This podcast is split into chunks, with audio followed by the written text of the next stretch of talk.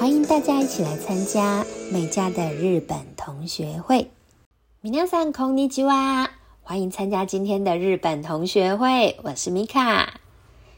这几天呢，听朋友在聊说呢，诶，疫苗不是开始施打了吗？那我们到底什么时候可以出国呢？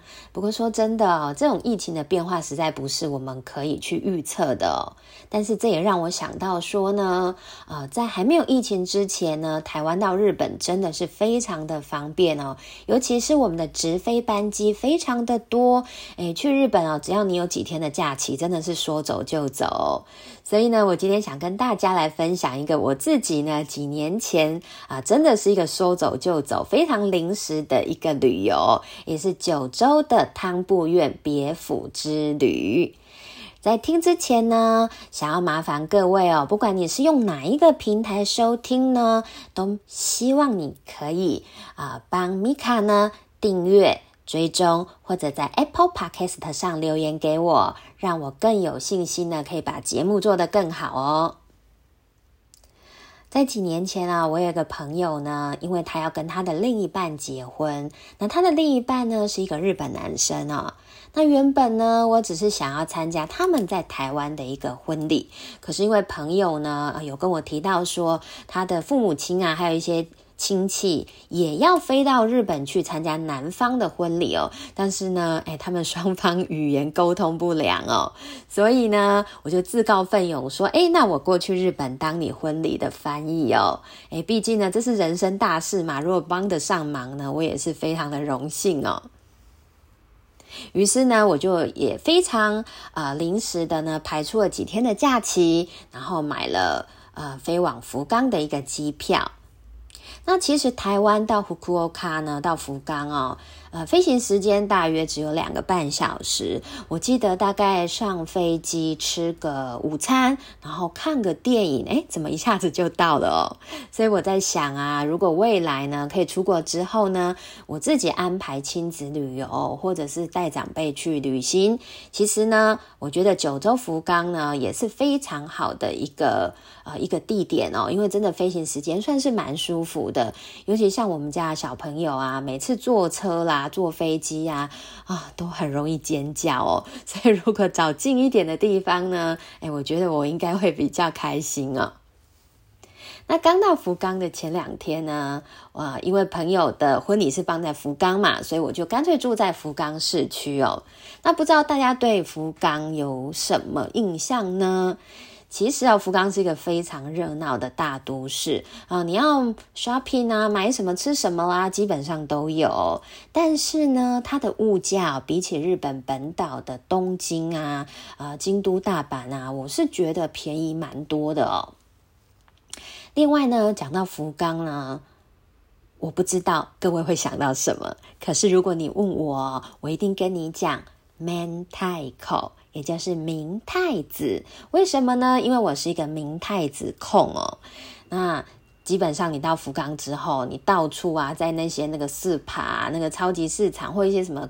各大贩卖部哦，都很容易看到一些生鲜的明太子，甚至是一些周边产品啊，像那个什么明太品明太子的薯条饼干啊，明太子的鲜贝啊，还有明太子的虾味鲜啊，还有日本这个国民零食 Goodico，对它有 Goodico 有一款叫 Priz 的哈，就是百利滋，就是那种一条一条的饼干啊，它有出那种九州福冈限定的明太子美奶。奶子口味哦，所以像我这个明太子控哦，到福冈真的是非常的开心哦。可是我同行的朋友呢，哎，对于这一种哈有腥味的东西，其实是一点都不感兴趣哈。只有我一个人吃的非常的开心。那明太子呢，其实它就是一种鳕鱼卵，然后把鳕鱼卵呢用那个盐啊、辣椒啊，好去腌制而成的，所以其实它也蛮咸的辣的。嗯，为了健康，其实也不能吃那么多。那刚刚讲到说呢，我是一个明太子控，不知道大家这几年是不是常常听到有人会说，哎，我是抹茶控啦，我是蛋糕控啦，我是 cheese 控啊。好，事实上呢，什么什么控呢？这个说法呢，其实是从呃，算是从日文过来的哦。在日文里面呢，有一个字叫做 complex 好，complex。那 complex 这个字是外来语哦，所以它是写片假名。那它其实是从英文的 complex 这个字过来的。那这个字在日文的意思呢，其实就是指说，啊，有某一种情节，某一种复杂的情绪哦，甚至你可以说某一种癖好哦。好，那可能呢，在日文里面，不知道大家有没有听过有一个叫做妈扎控。好，妈扎控呢，就是指恋母情节。好，那个妈扎就是 mother 哈。那为什么只是讲控呢？应该照理讲是妈扎 complex 哈。但是日本人很喜欢用缩写哈，所以他们就干脆把 complex 这个字呢缩写成控哈。所以呢。哎，传过来台湾之后呢，我们就会说什么控什么控，也就是说你特别喜欢什么东西哦。不过呢，嗯，目前台湾的说法，比如说我是抹茶控啊，我是 cheese 控啊，通常就只是单纯的说，哦，我很喜欢这样东西，其实比较没有什么负面的意思哦。可是，在日文哦，感觉上就嗯，有某种情节、某种复杂情绪哦，感觉就是比较稍微偏负面一点啦。这所以在语言上呢，传来传去还是有一点不同的意思哦。另外呢，啊，福冈不只有我最喜欢的 明太口，还有一个东西呢，叫做哈卡达拉面。对，那博多拉面在全日本其实也都非常的有名。那哈卡达拉面的汤头呢是白色的，哈，也就是它是。豚骨高汤去熬制的，然后再加上细面，这个就是所谓的哈卡达拉面。那呢，跟哈卡达拉面汤头不太一样的是，像东京的那种呃醤油拉面、酱油拉面。那酱油拉面的味道其实汤头就清淡很多了哦。那我个人是比较喜欢这种白汤的哈，比较浓郁的哈卡达拉面。所以呢，这一趟旅游我也吃了好几碗哦。那其实博多对我来讲哦，就是福冈博多，我这对我来讲，其实明太子跟拉面呢，哇，这个我都超爱的哦，所以这趟旅程我吃的非常的开心。另外呢，讲到福冈哦，它的机场其实有一个限定的伴手礼哈，那这个欧米亚给呢叫做 hiyoko，也就是小鸡。啊，小鸡馒头。那如果你去过福冈，或者是说有朋友从九州福冈回来呢，你或许都有看过或吃过这种小鸡馒头的伴手礼哦。它长得真的超级可爱，好疗愈哦。我记得我曾经有收过那个朋友送的小鸡馒头礼礼盒，我猜那应该是限定版的啦。哦，真的是超可爱的。你刚那，你看那个包装，你就觉得。哇，心情超好的。它其实呢，一个礼盒里面有四只 hiyoko，四只小鸡。那呢，它从大到小去排列。那最大的那一只小鸡馒头就是那个 odosa，然后接下来是 okasa，然后接下来是 kodomo，是小朋友。那最小最小的那只小鸡馒头叫做 akaja，就是小 baby 哦。哦，那个。真的是看了心情就很好。那我记得我吃的时候是从头直接咬下去哦，但是呢，把 Hiyoko 的头咬下去之后呢，感觉内心又非常的不舍得，想说哇，它那么可爱，我怎么可以把它吃掉呢？啊，不过呢，不管好不好吃哦，你看到它心情就很好了哈。那这个阿基呢，这个味道呢，我个人是觉得骂骂啦，普普通通啦，但是呢，真的是外表取胜哦，超可爱的。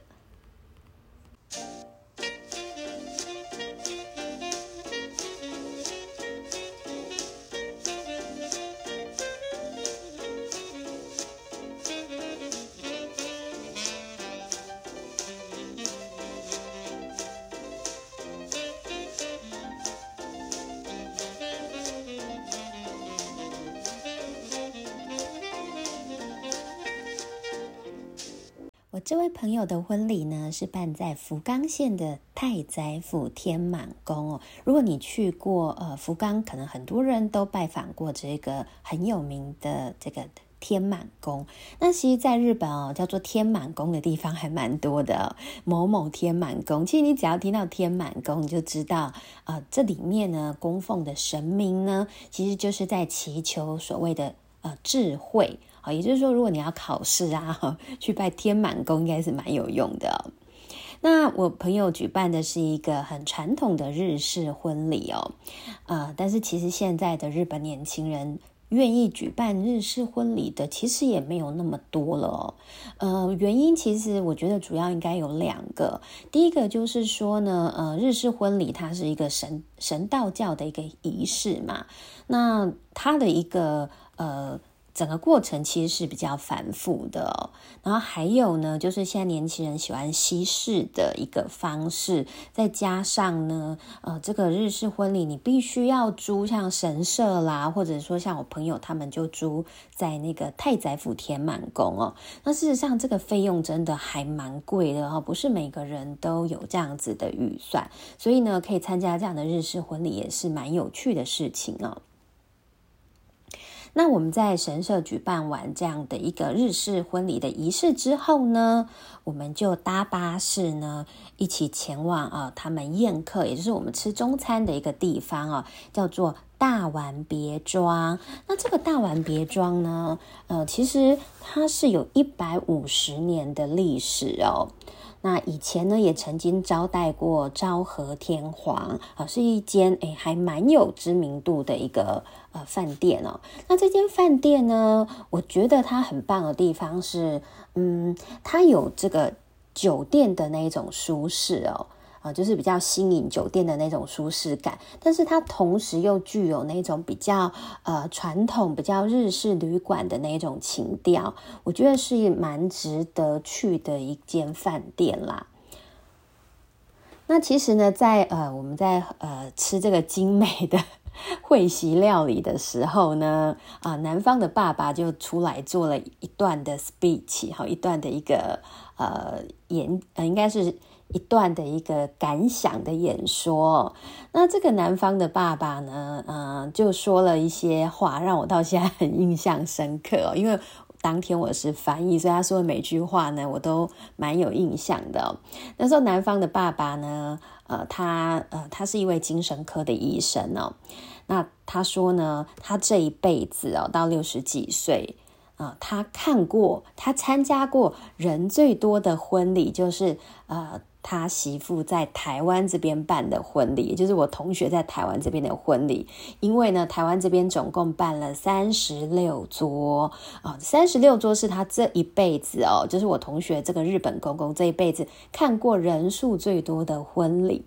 那我想这个应该嗯，让台湾人会觉得蛮惊讶的哦。就说三十六桌，诶，在台湾好像也没有那么的夸张啦，也是蛮多人办二三十桌的，这好。好像是蛮普遍的，可是呢，在日本哦，这真的是一个 非常可怕的数字哦。因为日本的婚礼基本上他们只宴请呃至亲跟非常好的朋友，所以呢，不太可能有到三十六桌的。他不会随便呃，就是发帖子给你，不会随便炸你的。而且日本的礼金。其实包的都还蛮高的哦，因为日本的物价其实相对也高啦。那这边提到说日本的礼金哦，其实它是跟我们刚好相反的。好像华人社会都是喜欢包偶数嘛，因为我们觉得好事成双，好，所以呢，像这种喜事一定是要包偶数。可是日本呢，他们的礼金，结婚的礼金其实是包单数。那至于为什么是包单数呢？啊，我听到的说法是呢，因为他们觉得啊，你结婚这种人生大事最好是一次就好了哈，所以他觉得包单数比较好。另外呢，呃，像我们喜事哦，都很喜欢红色，但是日本人呢，他们对于一些呃。比较呃像喜结婚这种喜事哦，他们是喜欢白色，所以呢，你一进到这个婚宴的会场哦，你就会发现啊，就是那个会有一张很大很大的白纸，那这个白纸上面呢，就会写着新郎跟新娘的名字哦，那你会发现所有的东西基本上他都喜欢用白的，好，刚好跟我们相反哦。那用完餐之后呢？呃，新郎新娘也很贴心的帮宾客安排说，我们可以在这一间大碗别庄泡汤。那因为那时候刚好是十二月嘛，泡汤其实，哎，真的是大家都蛮乐意的哦。那呢，我就先到更衣室去准备换衣服，要下水了。那当我在更衣室换衣服的时候呢，呃，就进来了一群呃，我听他的口音应该就是台湾的呃台湾的阿姨啦，就进来了一群台湾的阿姨，他们也是准备进来泡汤。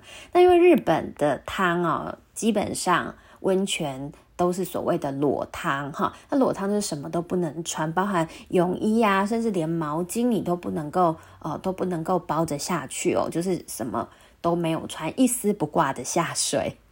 好，那这时候呢，这几位台湾的阿姨呢就开始在找那个大浴巾，因为他们想说把自己包起来再下水好了，可是怎么找哦，都在那个更衣室找不到那个大浴巾，那。这个时候呢，我就听到一位阿姨呢，就很大声的说了一句话哦。她说：“哎，那边不是有那个，就是很小很小条的那个毛巾吗？哈，那个毛巾比较像是我们在洗脸那个大小的毛巾。”她说：“哎，那我们就用那个毛巾直接把脸遮住就好啦。”哦，我当场真的是差点要笑出来哦！我觉得这阿姨真的是很有智慧哦。与其找不到那个大条的毛巾，那不如用小条的毛巾呢，把脸盖住比较快哦。不过呢，呃，这边要跟大家聊一下哈，我们常常在那个。呃，看日本人在泡温泉的时候呢，都会用一条呃，就是小条的毛巾，然后把它呃贴在额头，甚至是贴呃放在头上哦。那事实上那个是非常有用的，它是有健康因素的考量。因为呢，我们在泡汤的时候呢，呃，水压温度会升高，尤其那个温泉水，其实温度普遍都蛮高的哦。那那个血压呢，可能会往头部集中。